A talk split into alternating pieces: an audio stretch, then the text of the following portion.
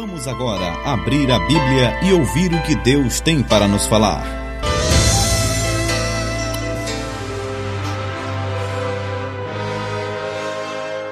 Pela fé, Noé é divinamente instruído a respeito de acontecimentos que ainda não se viam, e sendo temente a Deus, construiu uma arca para a salvação de sua família. Assim, ele condenou o mundo e se tornou herdeiro da justiça que vem da fé. Hebreus 11 e 7.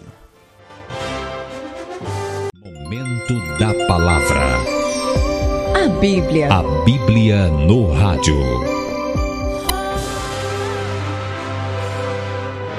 Querido ouvinte da nossa programação, nós vamos dar sequência às nossas meditações no texto de Hebreus, capítulo 11, extraindo lições importantes para o fortalecimento da nossa fé em tempos de crise. E o personagem citado pelo autor da carta aos Hebreus para nossa meditação hoje é Noé conhecido por alguém que creu em Deus, cuja fé o livrou do juízo divino. Juízo na forma de dilúvio, sendo uma das formas de condenação de Deus contra os pecadores. E o escritor da carta aos Hebreus, ele prossegue apontando exemplos de fé na antiguidade. Pessoas que, embora tenham vivido muito tempo antes de nós, foram pessoas que tiveram experiências e desafios semelhantes, e ainda que, vivam, que vivamos em outros tempos, o inimigo espiritual, o pecado e as tentações são os mesmos. No entanto, o que nós devemos ter em comum, a semelhança destes heróis da fé, é a fé que nos faz vencer esses desafios da vida cristã. Homens tementes a Deus, como Sete, como Enos, é, não foram mencionados aqui nesse texto, o que não significa que não tenham sido heróis da fé na antiguidade, que não tenham sido exemplos para nós nos dias de hoje. Uma coisa é verdade, sem dúvida, Noé viveu em uma época de grande desafio para o exercício de sua fé, uma época marcada pela apostasia, pela luxúria e pela violência entre os seus contemporâneos. Eram dias maus, onde homens corruptos ah, contribuíram para a degeneração moral que não foram suficientes para induzir Noé ao abandono da fé e a desobedecer a Deus. Noé passou a viver na contramão do mundo de seu tempo. E hoje nós vamos analisar a vida de Noé em relação a dos seus contemporâneos e aprendermos com ele a exercermos uma fé que nos impede de vivermos em pecado e nos livra do juízo divino. O texto de Hebreus 11, 7 lido é apenas um ponto de partida. No entanto, para que nós possamos ter uma noção dos tempos em que viveu Noé, bem como dos seus dias, nós precisamos recorrer ao Antigo Testamento, mais especificamente o livro do Gênesis, para então podermos analisar a história o contexto e assim aplicarmos as verdades da vida de Noé à nossa vida. Quando nós olhamos a expressão filhos de Deus, utilizada lá em Gênesis capítulo 6, quando os filhos de Deus conheceram as filhas dos homens, se uniram a elas, e daí nós temos o nascimento de homens valentes. Alguns homens creem que estes filhos de Deus sejam anjos que se materializaram, afirmando assim uma segunda queda angelical, sendo a primeira a rebelião de Lúcifer. Mas não cremos assim, porque os anjos não se casam, não se reproduzem. É mais lúcido compreendê-los como sendo os descendentes de Sete, que se casaram com os descendentes e piedosos de Caim. Isso teria enfraquecido boa influência da fé, teria aumentado a depravação moral no mundo, resultando aí numa proliferação do mal. Outros não fazem distinção entre os descendentes de Sete e os descendentes de Caim. Ensinam que os filhos de Deus, citados em Gênesis 6, eram todos os que obedeciam a Deus, independente da sua linhagem. Enfim, independente de quem de fato eram os filhos de Deus e as filhas dos homens, o fato é que a união entre ambos resultou em grandes males para toda a humanidade. Por exemplo, quando nós lemos Gênesis 6, versículo 2 do capítulo 6, tudo começou com a cobiça. O texto vai dizer: Viram os filhos de Deus que as filhas dos homens eram formosas. Então, tomados pela cobiça, eles deram lugar à luxúria. O versículo 3 vai dizer: Eles tomaram para si mulheres de todas as que escolheram. Isso os levou a tornarem-se insensíveis ao Espírito Santo, pois o próprio Deus afirma: Meu espírito não tolerará os humanos por muito tempo. Estes homens se tornaram famosos por causa da sua maldade. O texto bíblico diz: Havia naqueles dias gigantes na terra, estes eram os valentes que houve na antiguidade os varões de fama. Por fim, o coração dessas pessoas passou a ser dominado por maus pensamentos.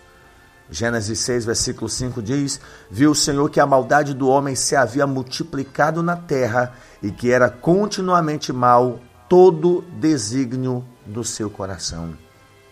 Era esse o perfil da sociedade em que vivia Noé.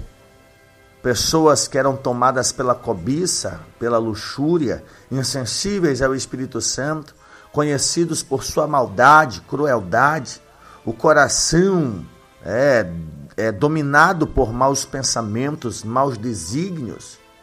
E desafiado todo dia a negar a sua fé e confiança em Deus para se tornar como os demais, Noé teve que enfrentar tudo isso a vida dele nos prova que é possível se manter íntegro entre os homens maus, vivendo em santidade diante de Deus.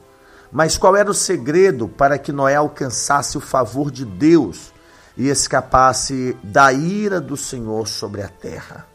Como diz o versículo lido, pela fé, Noé, divinamente instruído a respeito de acontecimentos que ainda não se viam, e sendo temente a Deus, construiu uma arca para a salvação de sua família. Assim, ele condenou o mundo e se tornou herdeiro da justiça que vem da fé. Nós poderíamos resumir a vida de Noé apenas com o versículo 9 de Gênesis capítulo 6, que diz: Este é o relato da vida de Noé. Este é o relato de Noé e da sua família. Noé era homem justo, a única pessoa íntegra naquele tempo e andava em comunhão com Deus. É uma tradução da NVT, a nova versão transformadora. Quando eu leio este versículo, percebo que a história de Noé se baseia nestas verdades registradas no texto bíblico. Noé era um homem justo, Noé era o único homem íntegro naquele tempo, e Noé andava em comunhão com Deus. Esse modus vivendi explica a razão pela qual Noé encontrou favor diante de Deus. Nós vivemos dias semelhantes aos de Noé: perversidade, maldade, sensualidade escancarada, afastamento de Deus e tantos outros pecados que identificam a humanidade dos nossos dias. Segundo Jesus, Dias assim, dias como o de Noé, indicariam a volta do Filho do Homem sobre a terra, trazendo salvação para os justos e, ao mesmo tempo, punição severa para os ímpios. Diante desse anúncio proferido pelo próprio Cristo, nos perguntamos como fazer, como viver para escaparmos do juízo que virá sobre a terra à semelhança de Noé. A resposta é: como Noé, nós devemos viver em justiça, mesmo em meio à impiedade e injustiça dos homens. Viver em justiça é o que nos diferencia do modo ímpio de viver. E este contraste é muito bem enfatizado no Salmo 1. O justo não tem prazer no conselho dos ímpios, o justo não tem prazer no caminho dos pecadores, não tem prazer no que falam os escarnecedores. O prazer do justo é na palavra de Deus e isto é evidenciado por sua meditação diária. E esse modo de proceder em relação aos ímpios faz com que o justo esteja firmado em um lugar fértil como árvore plantada, faz com que o justo produza bons frutos, com que ele seja sempre vigoroso, no caso das folhas que nunca murcham, faz com que o justo seja próspero em sua vida, com que ele permaneça na congregação do Senhor, uma vez que os ímpios não permanecerão nela, e com que o justo tenha a sua vida reconhecida pelo Senhor, uma vez que o Senhor conhece o caminho dos justos, mas o caminho dos ímpios perecerá. Esse salmo ele pode ser encaixado na biografia de Noé em todos os aspectos, pois Noé foi paciente durante por mais de um século, que foi o período estabelecido. Foi perseverante diante das críticas, das acusações, mas apesar de tudo isso, Noé creu em Deus, mesmo nunca tendo visto o que foi anunciado, que era o dilúvio. E por fim, ele foi salvo do juízo divino sobre os ímpios. Portanto, nós também precisamos viver em justiça, nem que para isso nós soframos perseguições por causa da justiça, como anunciou o próprio Jesus no Sermão da Montanha. Além de vivermos em justiça em meio à impiedade dos homens, nós, como Noé, devemos permanecer íntegros, mesmo diante da tentação de nos corrompermos diariamente. Ser justo implica em ser íntegro. Não há possibilidade de ser um e não ser outro. Justiça e integridade andam juntas, são virtudes inerentes de um servo de Deus. Uma pessoa íntegra é alguém de conduta reta, pessoa de honra, ética, educada, cuja natureza de ação nos dá uma imagem de pureza. Quem é íntegro é justo, é perfeito, é puro de alma, de espírito, é alguém que não se corrompe com vida ímpia. A pessoa íntegra ela não adere ao estilo mundano de viver, não se encaixa entre os que dizem foi só entrar na universidade e se desviou, ou era um santo, mas depois de se envolver com a política se perdeu. Não.